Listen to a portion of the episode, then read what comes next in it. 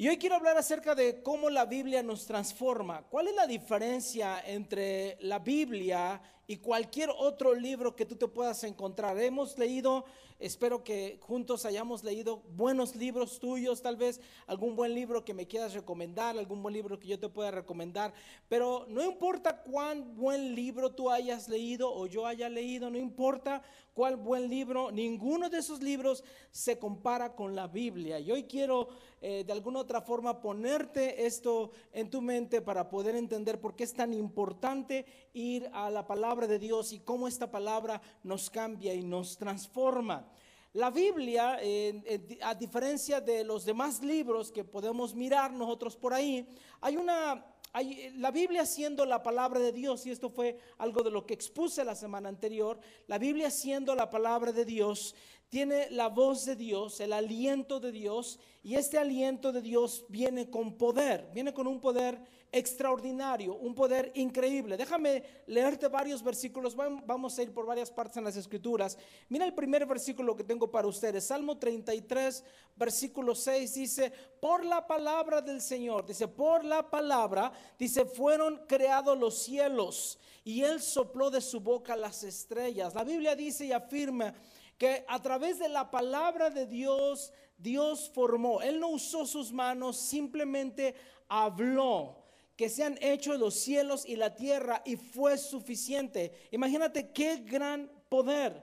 La Biblia afirma, por ejemplo, en los evangelios, que Jesús iba sanando a las personas simplemente con su palabra. Él decía algo como, yo quiero que tú seas sano y la gente eh, iba sanada, eh, iba siendo sanada. So, la palabra de Dios nos muestra que la Biblia no es como cualquier otro libro, sino que contiene un poder diferente a cualquier otro libro. Hay un verso que muchos de ustedes lo saben, Hebreos capítulo 4, versículo 12, dice, la palabra de Dios es vida y poderosa, dice, es vida y es poder. So, la palabra de Dios es vida y es poder. So, la palabra de Dios no es como cualquier otro libro que tú y yo leemos. La palabra de Dios contiene vida y poder. Ahora bien, esta palabra que usa eh, la, la, escritura en hebreos, la palabra poderosa, es de la palabra griega que es o viene de la palabra energos, que es donde sale para nosotros la palabra energía. So, diría así, la palabra de Dios es vida y energía tan la fuerza de la energía que es más cortante que cualquier espada de dos filos, penetra hasta lo más profundo del alma y del espíritu, hasta la médula de los huesos y juzga los pensamientos y las intenciones del corazón. O la Biblia dice que cuando nosotros nos conectamos a la palabra, esta palabra es tan poderosa que es una energía, literalmente es lo que el autor de Hebreos nos quería decir a nosotros, que es una energía que va por todo nuestro cuerpo, inclusive llegando a nuestro corazón, inclusive llegando a nuestros eh, pensamientos. Eso es un, un gran verso que nos muestra el poder de la palabra de Dios. Y cuando tú y yo empezamos a leer la palabra de Dios, Dios eh, nos empieza a cambiar, Dios nos empieza a transformar, porque a diferencia de cualquier otro libro que tú puedas leer en esta vida, este libro tiene vida y tiene poder. Los otros libros no tienen eso que la palabra de Dios tiene. Y Dios nos empieza a cambiar y Dios nos empieza a transformar. No es que Dios como cuando tú vienes a la iglesia, Dios te acepta como tú eres, no importa cómo tú y yo venimos, pero Dios nos ama tanto que empieza a transformarnos a través de su palabra y nos empieza a quitar algunas cosas que ni nosotros mismos queremos que estén en nuestras vidas. Y de hecho, de eso vamos a hablar el día de hoy. So, quiero eh, enseñarte siete cambios que vas a lograr con la palabra de Dios, a través de la palabra de Dios. Quiero que juntos lo podamos mirar. ¿Están listos, iglesia?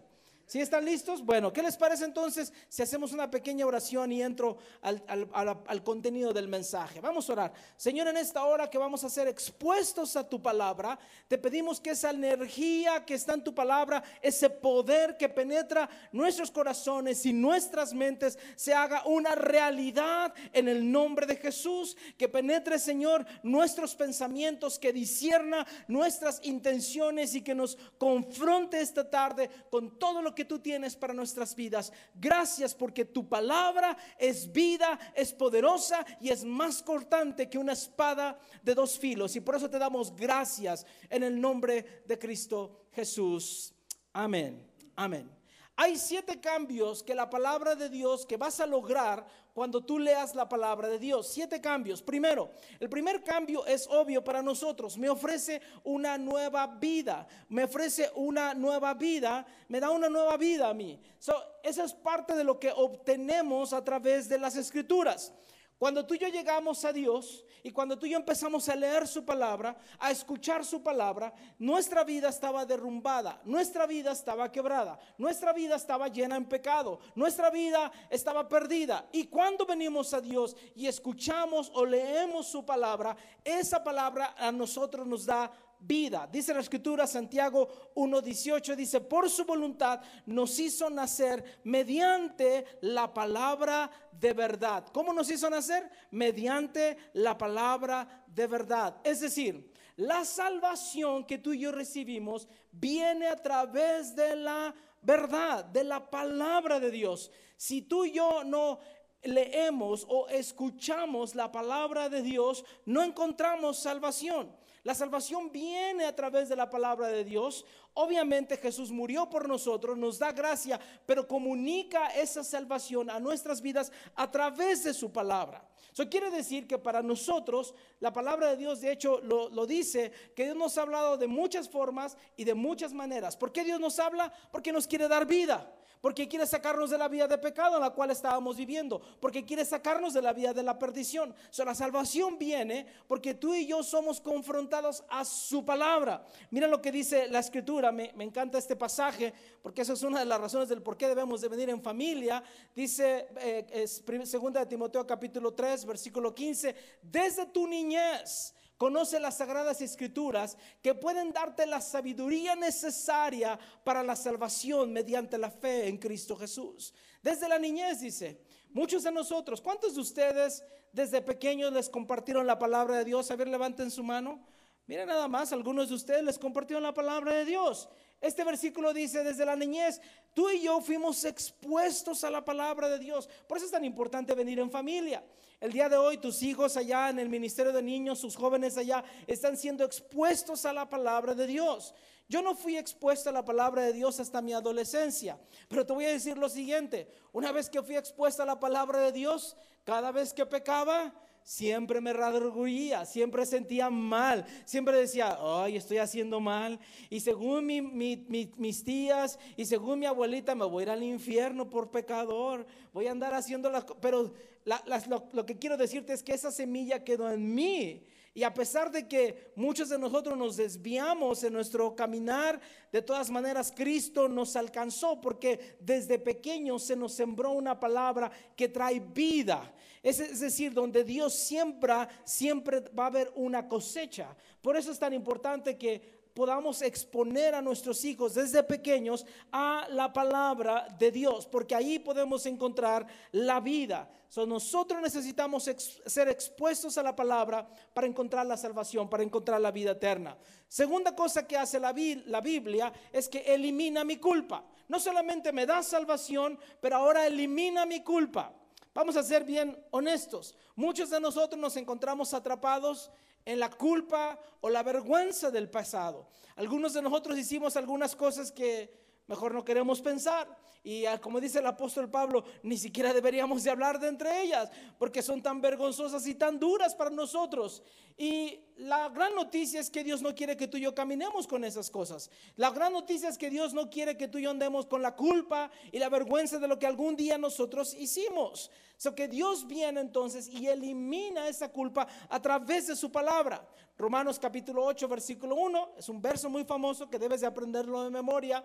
Por lo tanto, ya no hay ninguna condenación. ¿Para quién? Para los que están unidos a Cristo Jesús. Se pregunta, Pastor Arturo, ¿voy a recibir castigo? Si yo he recibido a Cristo, ¿voy a recibir castigo por mis pecados? Según este verso dice, no, no, porque Cristo pagó por nuestro castigo en la cruz y por nuestros pecados en la cruz y por su, su gracia nosotros somos salvados. ¿Cuánto le dan gracias a Dios por eso? Así es que el día de hoy ya no ando con la vergüenza o la culpa en mi rostro o cargando con ese resentimiento, remordimiento del pasado, de las cosas a las cuales yo estuve haciendo o estuve metido anteriormente. El día de hoy andamos con la frente en alto sabiendo que recibimos perdón de nuestro Señor Jesucristo. No hay ninguna condenación para aquellos que están en Cristo Jesús. ¿Cuánto le dan gracias a Dios por eso? Es una gran bendición. Entonces significa que Dios me perdonó los pecados del pasado, así es. Y significa que Dios te perdona los pecados del presente, también. Y significa que Dios me perdona los pecados que voy a cometer en el futuro, también. Ese es el gran amor de Dios. Dios perdona nuestros, pecados del pasado, del presente y del futuro. Aguas, quiero hacer una aclaración. Eso no significa que voy a pecar simplemente porque Dios, sé que Dios me va a perdonar. Eso no significa eso, porque pecar sabiendo que estoy pecando y estar diciendo, Dios voy a usarte, voy a jugar contigo, porque como tú me tienes que perdonar, es tu obligación perdonarme, yo puedo vivir en pecado. No es cierto, eso se, llamaría tentar a Dios. No puedes usar las mismas reglas que Dios estableció y jugar con Dios, no lo puedes hacer. Claro que Dios nos perdona porque Él sabe que somos humanos y todos nosotros cometemos errores y todos nosotros encontramos cosas que no deberíamos haber hecho y encontramos el perdón de Dios porque no hay condenación. Eso no significa que vivo pecando, eso significa que trato de pecar menos a través de la palabra de Dios. La palabra de Dios me indica a mí cómo yo debo de vivir. Pero gracias a Dios nos elimina la culpa y la vergüenza. El día de hoy todos nosotros somos perdonados si tenemos a Cristo Jesús. ¿Cuánto le dan gracias a Dios por eso? Gloria a Dios. Dice la escritura en Efesios capítulo 5, versículo 25 y 26. Cristo amó a la iglesia y se entregó por ella para hacerla santa, dice, para hacerla santa. Él la purificó, lavándola con agua, mediante qué? La palabra. Si cuando nosotros venimos a Cristo, nos da salvación y nos quita la culpa y nos va limpiando mediante la palabra. Dios nos va enseñando a través de su libro santo, de su instructivo, de su mapa, de su carta de amor. Me va enseñando a mí cómo relacionarme con la gente, cómo relacionarme con las finanzas, cómo relacionarme con las circunstancias que estoy pasando. Dios me empieza a limpiar, Dios me empieza a purificar y con eso quita mi culpa, quita mi vergüenza. Tercera cosa que hace la palabra de Dios. No solamente me quita la culpa, pero activa también mi fe. Activa mi fe. Es decir, activa mi confianza y mi seguridad en Dios. Si alguna vez has dudado de Dios, es porque tal vez no estás expuesto a la palabra de Dios, no te has expuesto a, escuchar de Dios y a leer de Dios. Romanos capítulo 10, versículo 17 dice, la fe viene como resultado de oír el mensaje y el mensaje que se oye es la palabra de Cristo. La fe viene como resultado de qué? Del oír. Oigo la palabra, escucho la palabra y esta palabra activa mi fe. Déjame darte una vez más la comparación entre un libro de cualquier autor en este mundo y de la Biblia. Los buenos libros lo que hacen es que señalan algún problema que tú y yo tenemos. Tal vez tenemos miedos o inseguridades, alguna situación. Estamos batallando con la culpa, con las finanzas, estamos batallando con nuestra salud. El, libro señala el problema. Pero este es esta es la diferencia. La Biblia también señala el problema. La Biblia dice, este es el pecado. Y por el pecado estás pasando todas estas situaciones. Los libros eh, de este mundo lo que hacen en ese sentido es que no obtienes de ellos el poder para cambiar. Es decir, nada más me señalan a mí lo que yo estoy mal, pero no me dan el poder para cambiar. Porque esta letra de estos libros no tiene vida. La Biblia tiene vida y como tiene vida, tiene poder porque es la palabra de Dios. Y cuando yo leo la palabra de Dios, estoy empezando a leer todos los problemas que yo tengo, me los empieza a mostrar, pero no solamente a eso se queda ahí, activa mi fe de tal forma que me da a mí el poder para cambiar cualquier otro libro me señala el problema y hasta ahí me deja. La Biblia me señala el problema y después me dice, si quieres cambiar, yo te doy el poder para cambiar. Hay una gran diferencia entre un libro cualquiera y la Biblia. Regularmente los libros vienen como de una motivación externa. La Biblia, porque es inspiración de Dios, viene de adentro, es inspirado, viene de adentro y no necesito nada externo para poder mi fe ser activada. Hace algunos años atrás, me acuerdo muy bien, cuando empezábamos la congregación, la iglesia, ya te estoy hablando de hace unos 20 años más o menos atrás, eh, la iglesia no crecía, la iglesia no íbamos a ningún lado, eh, eh, yo estaba muy desanimado y me sentía desanimado y me sentía derrotado. Y en ese momento algo, algo sucedió. Una vez mi, mi esposa me habló, en, estaba ya en, una, en un congreso precisamente de jóvenes, me habla por teléfono y me dice mi esposa, Arturo, tienes que escuchar este mensaje. Era un mensaje acerca del fracaso de cómo lidiar con el fracaso. Yo me sentía derrotado, me sentía fracasado, me sentía que ya no quería seguir adelante. Y mi esposa me dice, necesita escuchar este mensaje acerca del fracaso. La mayoría de la gente te enseña cómo tener éxito. El gran problema es que muy pocos te enseñan cómo lidiar con el fracaso y el fracaso es mucho más común que el éxito en aquel momento empecé a ser expuesto a la palabra de Dios. Y todavía me acuerdo de aquel verso que está en Filipenses, que fue el, el verso que activó mi fe, que dice, el que empezó en ti la buena obra la terminará. Dios había empezado en mí una obra y la terminará y la iba a terminar. Yo estaba yo me sentía derrotado, me sentía cansado, me sentía fracasado. De repente me expongo a la palabra, escucho la palabra, leo la palabra y aquí estamos 20 años después siguiendo pastoreando la iglesia de Jesucristo. Esa es la forma en cómo la, palabra activa tu fe. Activa tu fe. La próxima vez que estés desanimado, no regreses a tu casa a checar tu TikTok, no regreses a tu casa a hacer otro video o a ver la televisión o a seguir con la serie. Regresa a tu casa a leer y exponer la a exponerte a la palabra de Dios. Porque es la forma en que te vas a sentir animado. Es la forma en cómo te va a activar la fe. Eso es lo importante. Cuarta cosa que hace la palabra de Dios, estimula mi crecimiento. Estimula mi crecimiento. No solamente me da vida, quita mi culpa, me da el poder, eh, ah, me, me, anima, pero también estimula mi crecimiento. Mira lo que dice la escritura, Hechos capítulo 20, 32. Ahora los encomiendo a Dios y a la palabra de su gracia, que es poderosa para edificarlos y para la y, y darles la herencia entre los santificados. Dice que esa palabra nos va a edificar, nos va a servir para edificarnos y para darnos una herencia. ¿Qué es la herencia? La herencia es lo que obtienes legalmente porque eres parte de una familia. Cuando tú lees la Biblia, es el testamento que Dios te dejó a ti. ¿Cómo vas a saber qué son tus responsabilidades y cuáles son tus privilegios si nunca eres expuesto a leer el testamento de Dios que Dios te dejó a ti? Todos los beneficios que los hijos de Dios obtenemos están en la Biblia. Tú no lo vas a saber. Por ejemplo, algunos de ustedes tal vez puedan andar batallando con la culpa, pueden andar batallando con la vergüenza, pero se encuentran con el verso de Romanos 8 y ahí encuentran que uno de los beneficios de ser un hijo de Dios es que Dios pagó por ti en la cruz. Y entonces no hay ninguna condenación para mí. So, la palabra me hace libre, me ayuda a mí a crecer, me da crecimiento. Eso es lo que dice esta, esta escritura. Mira lo que dice la palabra en 2 de Timoteo 3, 16 al 17. Dicho sea de paso a sus jóvenes, ese es el verso que van a estudiar el día de hoy en su clase. En su clase. Dice, toda la escritura es inspirada por Dios.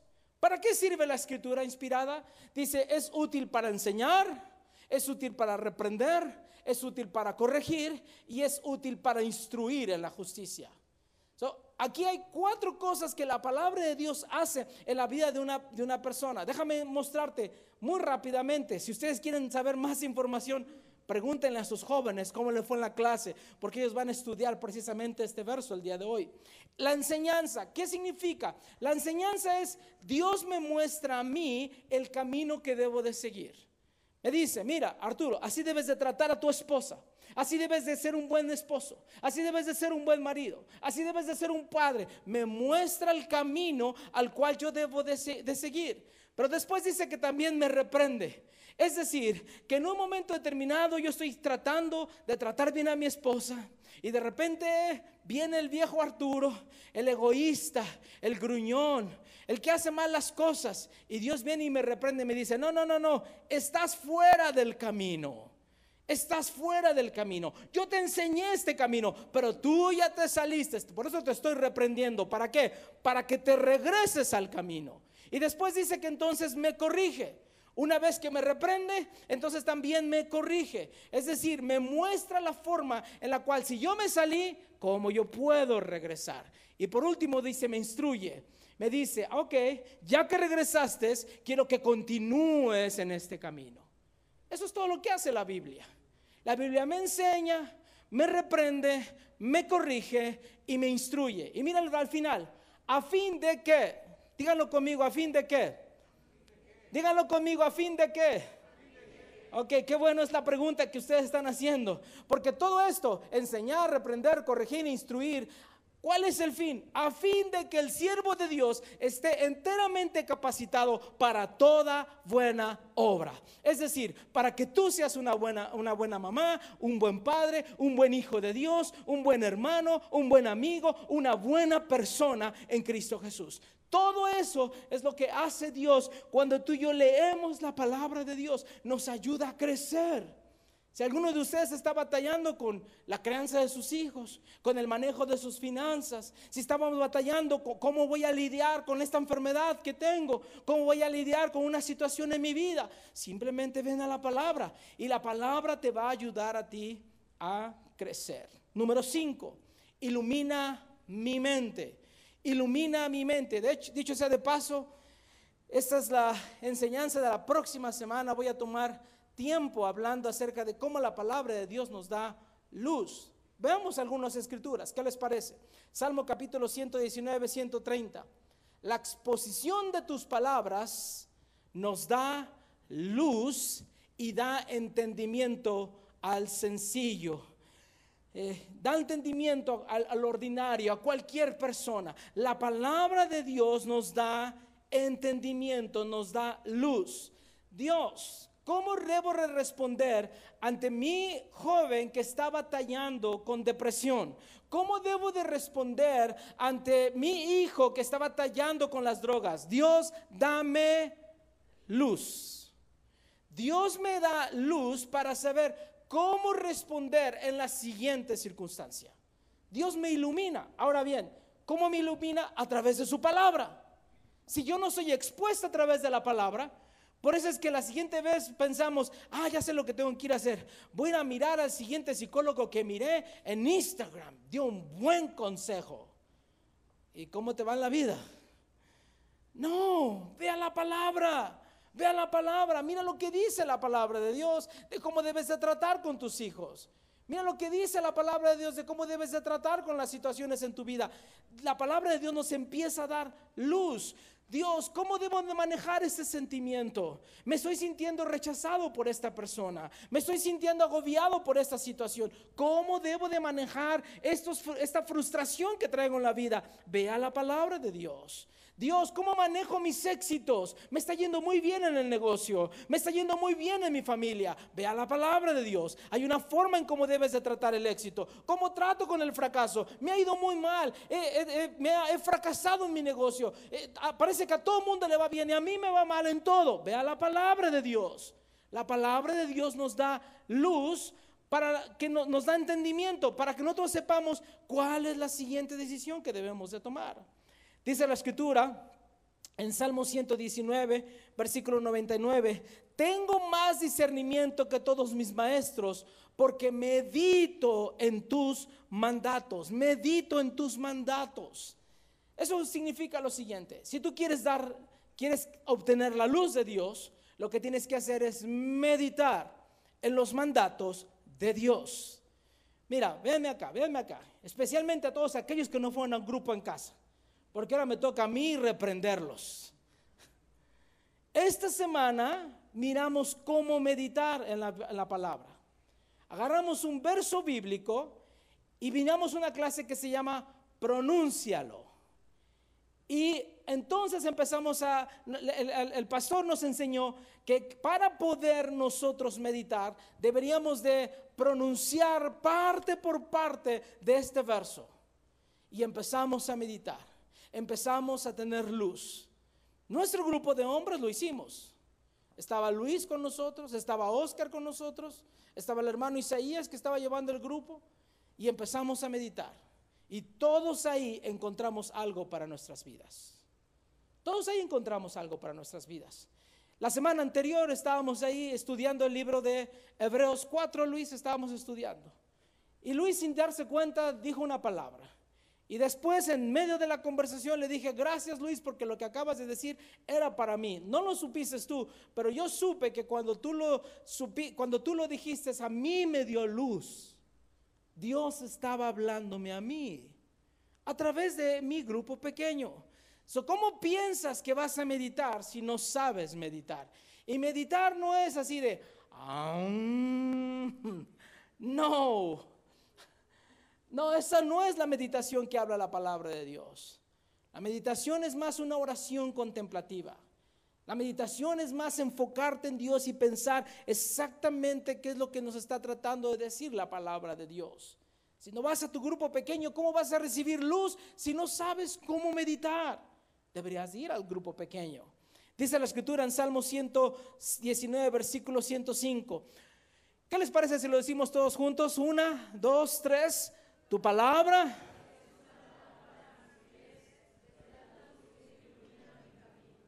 El Salmo 119, 105. Tu palabra es una lámpara. Está haciendo una comparación.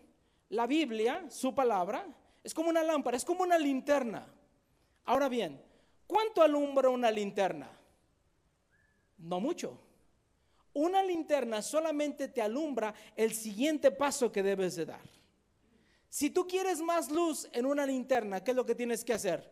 Si no alcanzas a ver más para allá, camina y camina.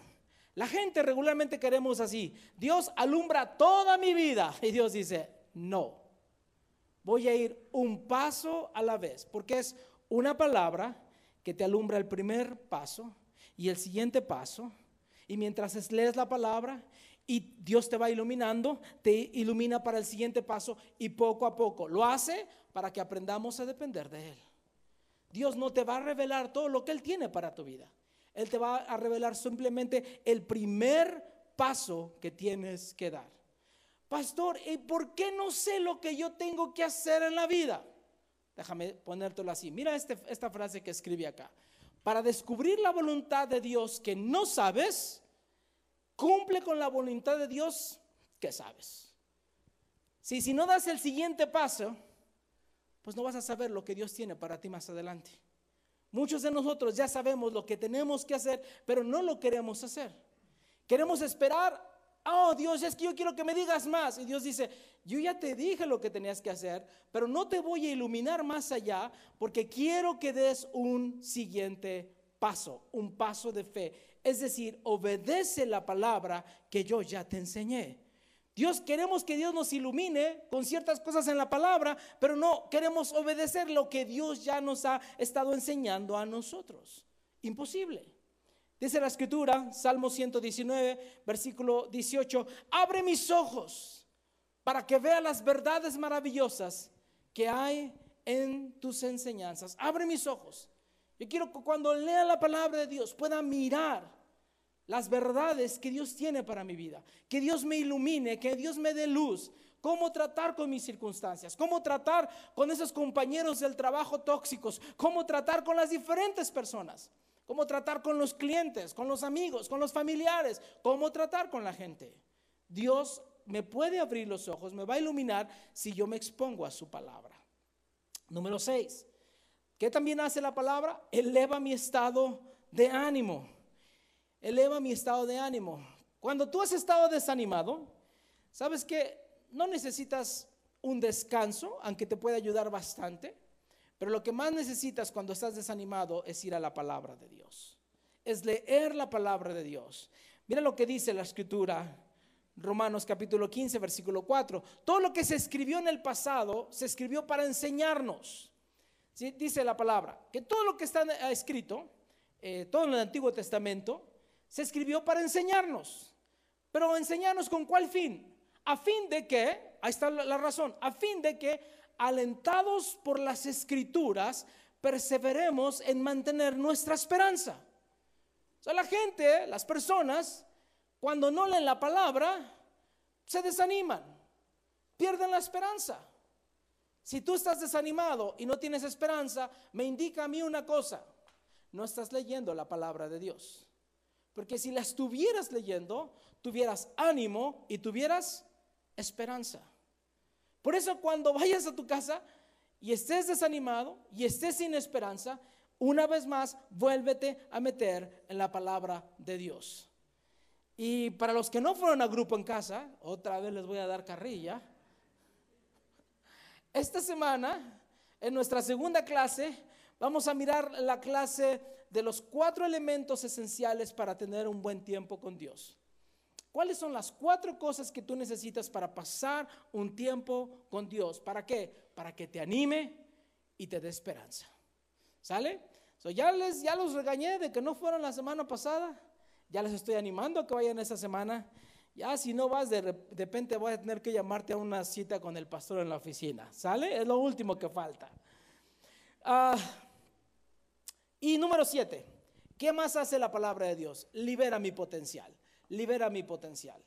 No solamente me anima, eh, me ilumina, me da vida, quita la vergüenza, la, la culpa, pero también libera mi potencial. Significa lo siguiente. Dios es nuestro creador.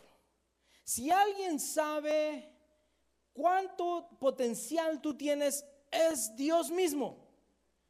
Según las estadísticas, dicen que una gente que no está bien de la cabeza usa alrededor del 7% de su capacidad mental.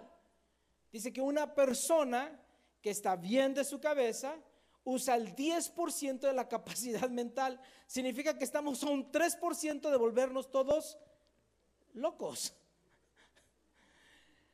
Es más, si, estás preocupado porque te estás volviendo loco o porque te estás volviendo loca, relájate, no estás loco ni loca, porque los locos no se preocupan por eso. Entonces, tranquilo, ¿verdad? Eso significa lo siguiente. Dios ya sabe la capacidad que tú tienes. Tú no necesitas más inteligencia. Toda la inteligencia que tú necesitas ya Dios te la dio. Solamente que la necesitas activar. Él sabe tu potencial. Él sabe lo que tú eres capaz de hacer. Él sabe lo que tú eres capaz de lograr. Él fue tu creador. Él es tu creador. Y Él sabe lo que puso dentro de ti. Y si está dentro de ti, entonces Él quiere liberar ese potencial que tú y yo tenemos. Muchos de nosotros crecimos escuchando cosas como, tú no lo puedes hacer, tú no lo vas a lograr, el favorito. ¿No has visto a tus hermanos? Esos, momentos en los que nos comparan con los hermanos, ¿verdad? Y te voy a decir esto, si a ti te, si tú te creciste con estas frases de tú no lo puedes lograr y tu hermano es mejor y todo ese tipo de cosas, te voy a decir lo siguiente, te mintieron, te mintieron. Dios es el único que sabe tu potencial. Y tú lo puedes liberar si solamente vas a la palabra de Dios. Dice la escritura en Juan capítulo 8, versículo 31 y 32. Si ustedes permanecen en mi palabra, serán verdaderamente mis discípulos y conocerán la verdad y la verdad les hará libres. Y cuando tú liberas tu potencial, tú puedes hacer muchas cosas en el nombre de Cristo Jesús. Lo que dice la palabra de Dios. Yo podría hablarte acerca de cómo Dios dio dones a las personas para lograr finanzas o recursos. Hay reyes en la palabra de Dios que fueron y conquistaron. Algunos de ustedes tienen el potencial de ser reyes y de ir y conquistar las finanzas que hay en este mundo y traerlas para el reino de Dios. Yo lo creo. Ahora la pregunta es si tú lo crees. Y si tú lo crees, entonces vas a salir y vas a hacer la obra que Dios te ha mandado a hacer. Dios les dio a algunos escribas la habilidad de leer, de escribir, de copiar lo que hablamos la semana anterior. Si Dios les dio a esas personas esa habilidad, Dios también te dio a ti habilidades para ayudarte a salir a este mundo y hacer grandes cosas en el nombre de Dios. Si simplemente necesitamos venir a la palabra y ser liberados por su verdad y empezar a hacer la obra que Dios quiere hacer. Puedes, puede ser un gran esposo, una gran madre, un gran padre, una gran persona en Cristo Jesús. Pero necesitas leer la palabra de Dios. Necesitas involucrarte en la palabra de Dios. Déjame hacerte un resumen. Dios nos da una nueva vida cuando venimos a su palabra nos quita la culpa y nos quita también la vergüenza. Cuando eso pasa, activa nuestra fe. Nos empieza a ayudar en nuestro crecimiento. Nos empieza a dar luz en nuestra mente. Nos da e, ese ánimo cuando estamos desanimados y libera nuestro potencial. ¿Quién no quiere recibir estos siete beneficios que están en la palabra de Dios? Estos siete beneficios, escúchame, no lo vas a encontrar en un gran libro. Tampoco los vas a encontrar en las redes sociales. Tampoco lo vas a encontrar en la televisión. Estos beneficios los encuentras en la palabra de Dios. Solamente ahí donde los encuentras. La pregunta obviamente sería, pastor, ¿y cómo recibo estos beneficios? Déjame decirte entonces cómo los recibes. Hay tres cosas que debes de hacer. Número uno, tienes que aprenderla. Tienes que aprender la palabra de Dios. Necesitas aprender la palabra de Dios una y otra y otra vez. Necesitas aprender. Necesitas ir a la palabra y aprenderla. Pongamos atención a lo que, dije, a lo que dice Jesús. Mira el siguiente versículo. Jesús contestó, el error de ustedes es que no conocen, ¿qué no conocen? Las escrituras. El error de ustedes es que no conocen las escrituras. Sígueme en esta lógica. Lo que tú piensas que es tu problema, realmente no es tu problema. Tu problema es más bien cómo respondes al problema que tienes enfrente. Porque todos nosotros tenemos problemas. ¿Quién, ¿Quién, no tiene problemas aquí? Levante su mano para que ore por todos el resto. Yo tengo problemas. Yo tengo problemas hasta con el perro en la casa tenemos problemas en diferentes áreas en nuestras vidas. Y a veces pensamos que nuestro problema es nuestro problema. Tu problema no es el problema. Tu problema es cómo respondes al problema que tú tienes enfrente. En, tú puedes poner a dos personas en un solo cuarto, a dos personas con el mismo problema. Una persona sale adelante y otra no sale adelante. ¿Por qué? ¿Por qué sucede eso? ¿Por qué si ambos tienen el mismo problema? ¿Por qué si ambos tienen las mismas circunstancias? ¿Por qué uno sale adelante y simplemente por qué el otro no sale adelante? Te voy a explicar por qué. Porque las personas, el gran problema es que no responden bien ante el problema. Y cuando tú no respondes bien en el problema, te metes en más problemas. ¿Aló? ¿Alguno le ha pasado esto? A mí me ha pasado. A mí me ha pasado. Pienso que voy a hacer bien las cosas. Es más, te voy a, decir un secreto. Si tú quieres saber cuál es la voluntad de Dios para tu vida, es en cierta forma fácil, pero va a costar un tiempo para que lo practiques y lo, lo puedas manejar bien. Regularmente nosotros tenemos la tendencia de no seguir lo que la palabra de Dios dice. Al revés, nuestra tendencia natural es hacer nuestra propia voluntad y desobedecer a Dios. Por eso la próxima vez que tú tengas algún problema y que no sepas cómo resolverlo y estés tentado a hacer cierta cosa, haz lo contrario. Porque nuestra naturaleza pecaminosa regularmente nos va a llevar a las cosas que no deberíamos de hacer. Yo estoy cansado de meter a mi vida en tantos problemas, por eso se la dejé a Dios. Porque fui un fracasado manejando mis finanzas. En algún momento iba a trabajar no importaba si estuviera enfermo o si no estuviera enfermo, porque si no iba a trabajar no había dinero para pagar la renta y tener comida. Me acuerdo no dormir en paz, hasta cabello perdí en aquel entonces. No bajé de peso, eso fue lo único que no, no entiendo por qué mi... Sí, nos, nos pasamos un mal tiempo. Hasta que después decidí, ¿sabes qué? Un día traje un libro con mi esposa un libro que se llama ¿Cómo llego al fin de mes? ¿Alguna vez han vivido así? Yo no sabía cómo iba a llegar al fin de mes. Entonces ese libro lo leí, eran principios bíblicos en la palabra de Dios. Empecé a poner en, práctica el plan. El día de hoy vivimos libre de, de deudas. Y hoy si voy a trabajar, pues porque tengo y si estoy enfermo, pues simplemente no voy. Porque ya no vivo atado a lo, a lo que antes anteriormente vivía. Fracasamos con mis hijos. Mi hijo parecía un animal de fiestas. Y andaba de, de fiesta en fiesta y de lugar en lugar. Pero le habíamos enseñado la palabra de Dios. Y tuvimos que seguir buscando y seguir buscando, pedirle a Dios, ayúdanos para poder salir adelante con esto. Y venimos a la palabra de Dios una vez más y buscamos qué es lo que Dios dice en su palabra. Teníamos dificultades y hemos tenido dificultades en nuestro matrimonio.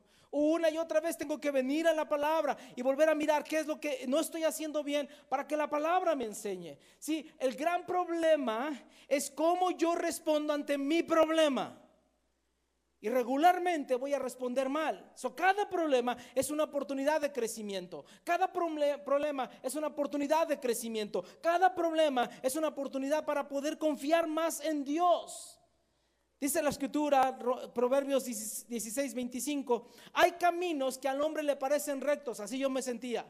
Oh, yo voy a hacer esto, yo voy a salir adelante con esto, yo voy a hacer, este, hacer esto otro. Hay caminos que al hombre le parecen rectos, pero que acaban por ser caminos de muerte. muchas veces traje muerte financiera a mi casa. Traje muerte a mi relación matrimonial. Traje muerte a mi relación con mis hijos. Muchas veces a mí me parecía correcto. Yo pensaba que estaba bien. tengo que venir a la palabra de Dios y aprenderla. ¿Sabes cuál es el problema? ¿Sabes cuál es el problema? Según Jesús, es que no conozco las qué? Escrituras. Si mi gran problema es que no conozco las escrituras. Tu gran problema es que no conoces las escrituras. Y si no conoces las escrituras, no lo estás aprendiendo y estás yendo por caminos que a ti te parecen bien, pero que su fin son de muerte. Vea las escrituras. Y conoce las escrituras. Cómo tratas, cómo sirves, cómo das, cómo, cómo encuentras generosidad, cómo encuentras libertad, cómo encuentras sanidad, cómo vas a lidiar con las pérdidas, con la muerte, cómo vas a lidiar con la enfermedad, cómo vas a lidiar con el chisme, cómo vas a lidiar con la crítica, cómo vas a lidiar con aquellas personas que, que te caen mal y que están cerca de ti, cómo lidias con eso. Vea las escrituras. El gran problema es que no conoces la Biblia y haces lo que tú piensas que está bien y te metes en más problemas. Primero, conoce y aprende las escrituras. Segundo, acéptala como tu autoridad. Tienes que aceptarla como tu autoridad. Tienes que decir, la palabra de Dios es mi autoridad. ¿Qué importa lo que diga el nuevo psicólogo, el nuevo doctor, el nuevo economista? ¿Qué es lo que importa quién está sentado en la Casa Blanca? Aquí lo que importa es lo que dice la palabra de Dios. La palabra de Dios debe de ser mi autoridad. Y te voy a decir esto.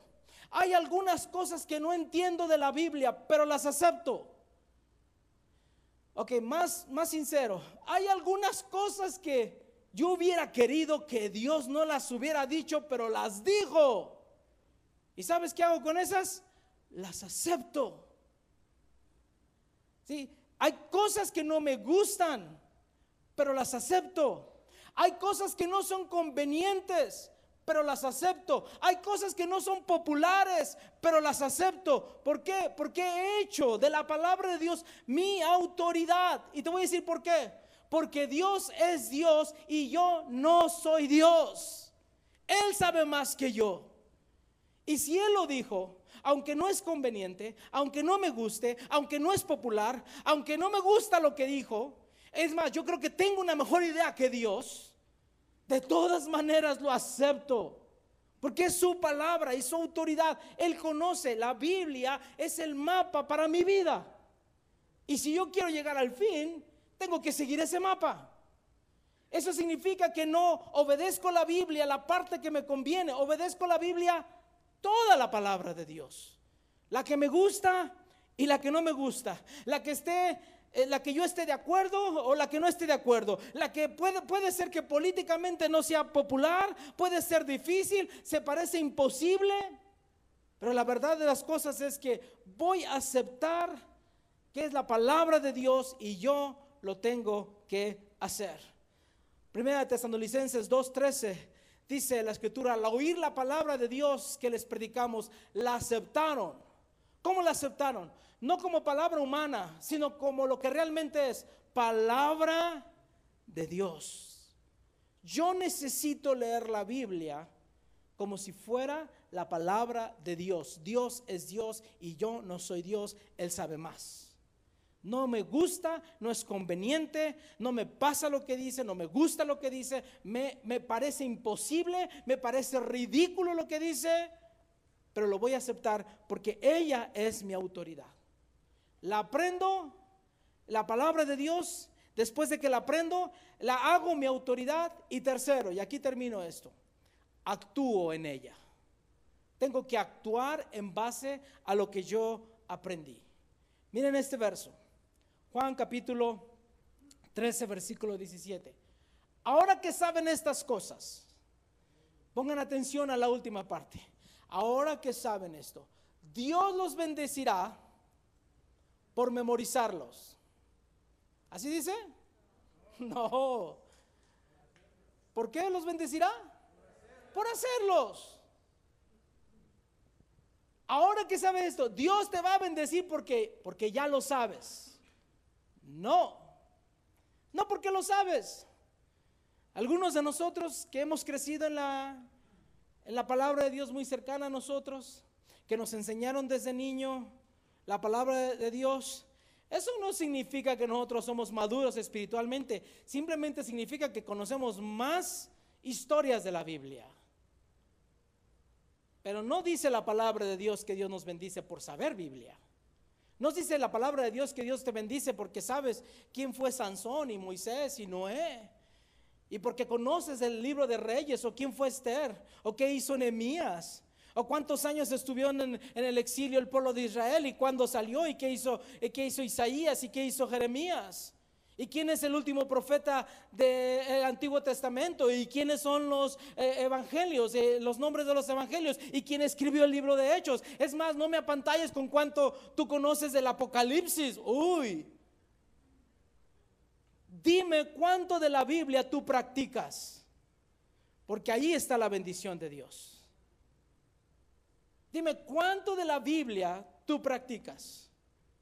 Porque es ahí donde está la bendición de Dios. Entonces, escúchame, solo serás bendecido por las partes que practicas de la Biblia. Solo serás bendecido por las partes de la Biblia que practicas. Nada más. Las partes que conoces de la Biblia, Dios no te va a bendecir. No nos engañemos. Muchas veces he, dado este ejemplo. Si tú quieres sentirte romántico, escúchate algunos cantos de Arjona y uy, te vas a sentir el más romántico de todos. Para algunos de nosotros más viejitos, una de Juan Gabriel o José José. Si quieres llorar, amor eterno, una cosa así. Wow, y te sientes el más romántico de todos. Sí, porque una cosa es saberlo y otra cosa es practicarlo. Hasta, hasta chillas cuando se lo estás cantando a la esposa. La esposa quisiera decirte, ojalá y así me trataras todos los días, desgraciado. No es cierto.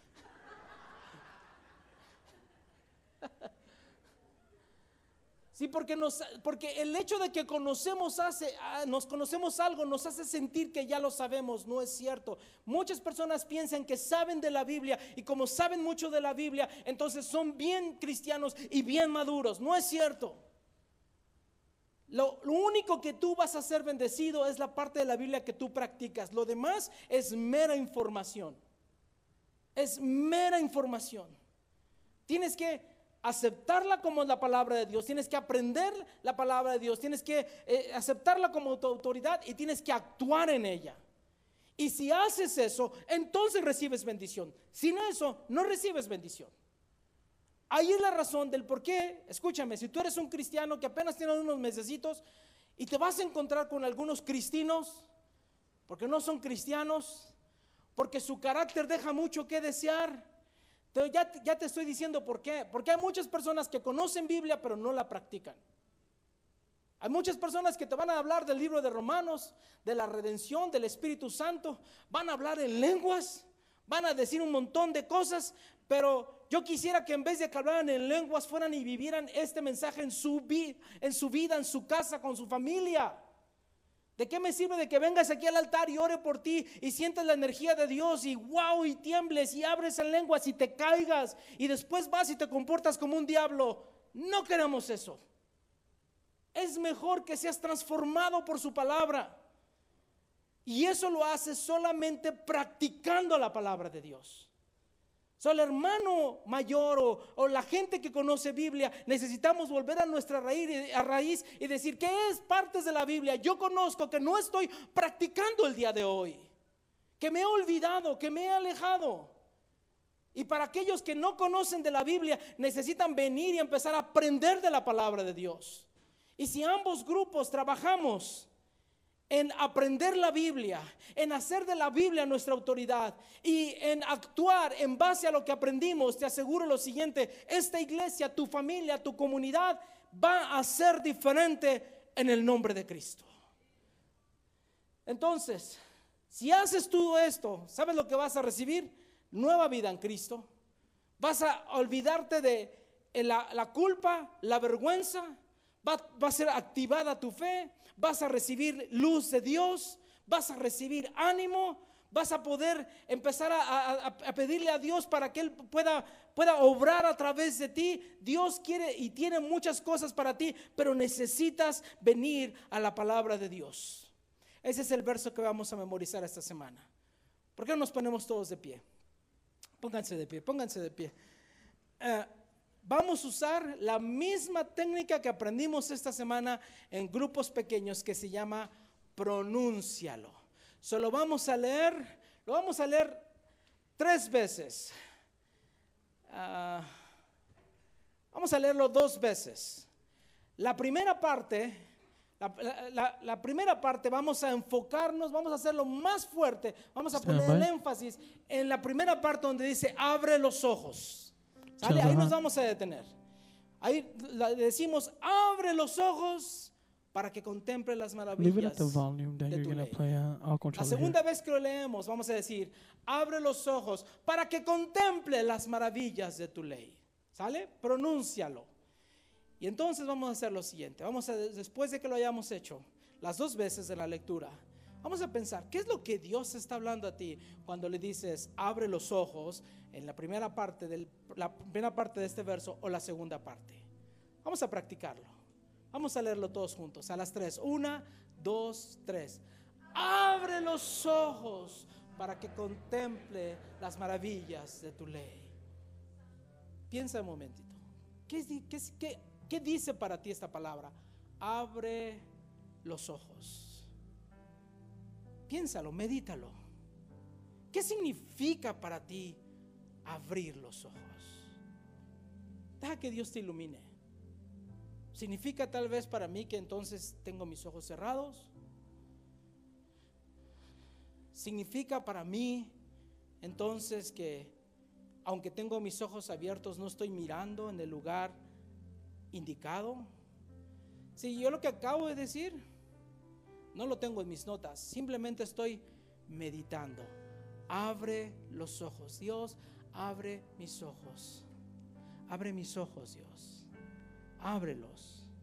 Déjame ver que no estoy viendo. ¿En dónde estoy fijando mis ojos que no es en lo correcto? ¿O acaso tengo mis ojos cerrados? Segunda vez, vamos a leerlo ahora. Recuerden, ahora viene la parte del enfoque, la segunda parte de este verso. Díganlo conmigo. Una, dos, tres. Abre los ojos para que contemple las maravillas de tu ley para que contemple las maravillas de tu ley. Dios, ¿cuáles maravillas de tu ley existen que yo no estoy viendo? ¿Cuáles son las cosas? Porque tal vez no estoy valorizando lo suficiente tu palabra como yo pienso que debo de hacerlo. Sí, estoy meditando en su palabra. Estoy usando una técnica tan sencilla que se llama pronúncialo.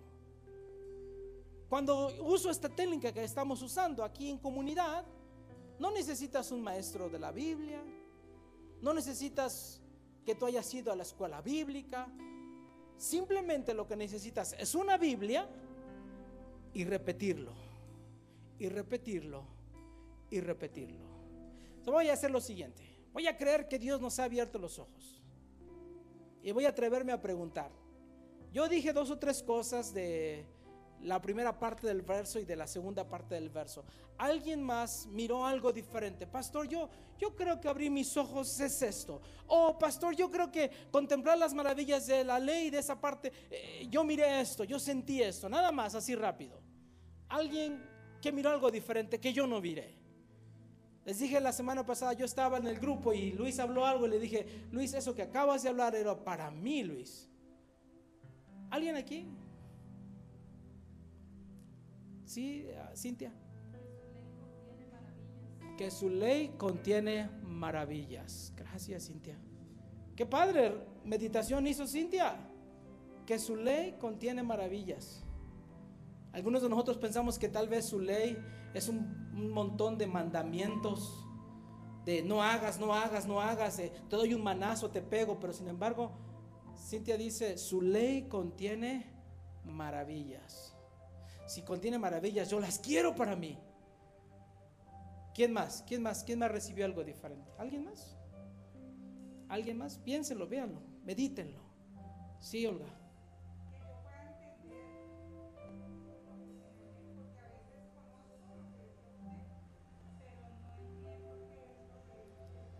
Ok. Para yo poder entender.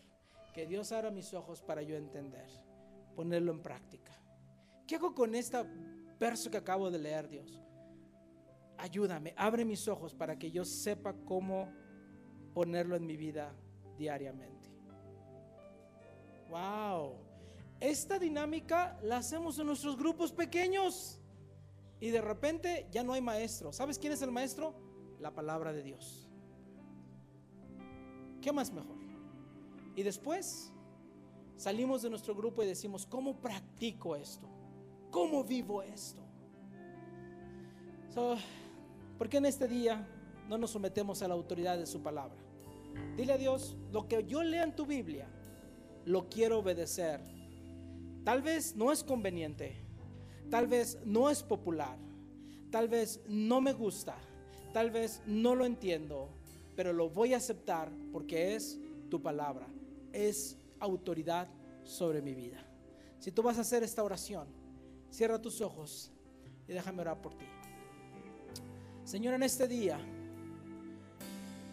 nosotros queremos someternos a la autoridad de tu palabra. Lo que hemos leído, lo que vamos a leer, algunos de esos mandamientos nos van a incomodar, algunos de ellos no nos entenderemos, algunos de estos mandamientos y estas escrituras vamos a sentir que no deberían de estar en la Biblia porque no es una buena idea. Pero en este día, Señor, lo que esté en tu palabra, como esté en tu palabra, me incomode o no lo entienda, yo lo acepto como la autoridad a mi vida. Yo acepto tu palabra como mi autoridad. Y si es esta palabra es tu autoridad, ¿por qué no te rindes a ella? Levanta tus manos y te rindes a la palabra de Dios, a la autoridad de la palabra de Dios. Dios, lo que tú digas es lo que yo voy a hacer. Lo que tú digas es lo que yo voy a practicar. Dame el poder para obedecer tu palabra. Dame el poder para obedecer la palabra que ya conozco. Dame poder para obedecer esa palabra que he estado ignorando. Dame poder para obedecer esa palabra que no la había querido eh, comprender o escuchar o practicar. Ayúdame a someterme a la autoridad de tu palabra. En el nombre de Cristo Jesús. En el nombre de Cristo Jesús. Adoremos un momentito. ¿Por qué no adoramos a Dios? Vamos a cantar. Sí, Señor, eres signo de adorar. Tú eres el Rey. Y si tú eres rey, tú mandas, sentado en tu trono, tú mandas.